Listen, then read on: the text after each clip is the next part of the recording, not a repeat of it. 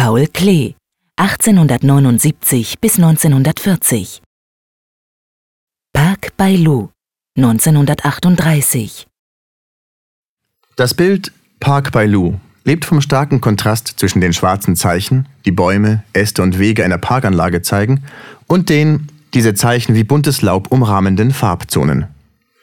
Es scheint eine ganz bestimmte Landschaft gewesen zu sein, die Paul Klee zu diesem Bild animiert hatte.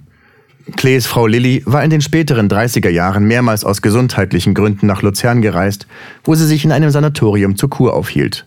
Paul Klee hatte sie, wenn es sein eigener Gesundheitszustand erlaubte, dort besucht und flanierte mit ihr durch den, das Sanatorium umgebenden Park. Im Bild sind zwei verschiedene Farbklänge kombiniert. Eine Palette von warmen Grün- und Brauntönen, die in einem kräftig leuchtenden Orange gipfeln, auf der einen Seite und auf der anderen Seite eine eher zurückhaltende Farbpalette von mit Weiß und Grau gemischten grünen und grauen und vor allem blauen Tönen, zu denen sogar ein Rot kommt, das durch die Beimischung von Weiß stark abgekühlt wurde. Die Zusammenstellung der warmen Farben einerseits und der kühlen andererseits macht ihre unterschiedlichen räumlichen Wirkungen deutlich. Während der warme Farbklang nach vorne zu treten scheint, weicht der kühle zurück und wirkt wie durch einen Schleier verhüllt und weiter entfernt. Auch in der Natur erscheinen weiter entfernte Dinge immer heller und blauer als naheliegende. In ihrer Kombination eröffnen die räumlichen Wirkungen der beiden Farbklänge ein bewegtes Spiel von vor- und zurücktretenden Farben, was die Unterschiede der einzelnen Töne und damit auch ihre Bewegung nach vorn oder nach hinten noch verstärkt. Die warmen Rot- und Gelbtöne bilden die Hülle, den Farbmantel um die schwarzen Zeichen für Bäume, Büsche und Wege. Eine Ausnahme bilden die lila-grauen Flächen, die einzelne kleinere Zeichen umschließen.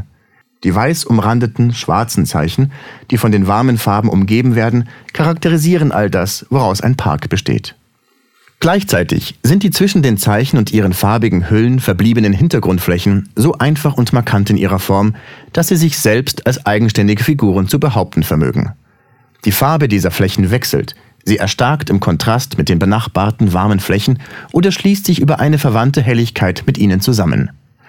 So gewinnt auch der Hintergrund eine ständig wechselnde, räumlich in sich bewegte Gestalt, so wie ein Park sowohl aus Büschen, Bäumen und Wiesen sowie dazwischen angelegten Wegen besteht.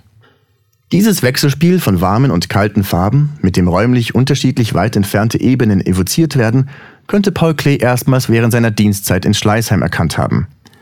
Nach diesem System wurden die Tarnfarben auf den Flugzeugen und Güterzügen angebracht, um den Gegner die genaue Ortung des Objektes zu erschweren, da dieses räumlich nicht mehr eindeutig zuzuordnen war. Dadurch, dass einzelne Farben sich mit den Umgebungsfarben verbanden, wurde die optische Gesamtform des Flugzeuges aufgelöst. Die weiß umrahmten, schwarzen Bäume, Äste und Wege erinnern ihrerseits an die eisernen Kreuze, die mit dicken schwarzen Balken mit weißer Umrandung auf den Flugzeugflügeln aufgemalt waren und die Gegner in Angst und Schrecken zu versetzen hatten. Klee selbst war während seiner Militärzeit in Schleißheim damit beschäftigt, Schriftzeichen und Symbole auf die bereits mit Tarnfarben überzogenen Flugzeuge zu malen.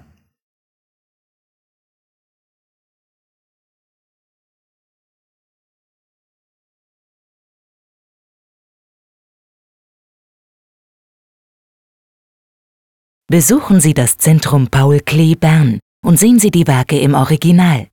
Und laden Sie unsere Gratis-App Museen Bern aus dem App Store herunter.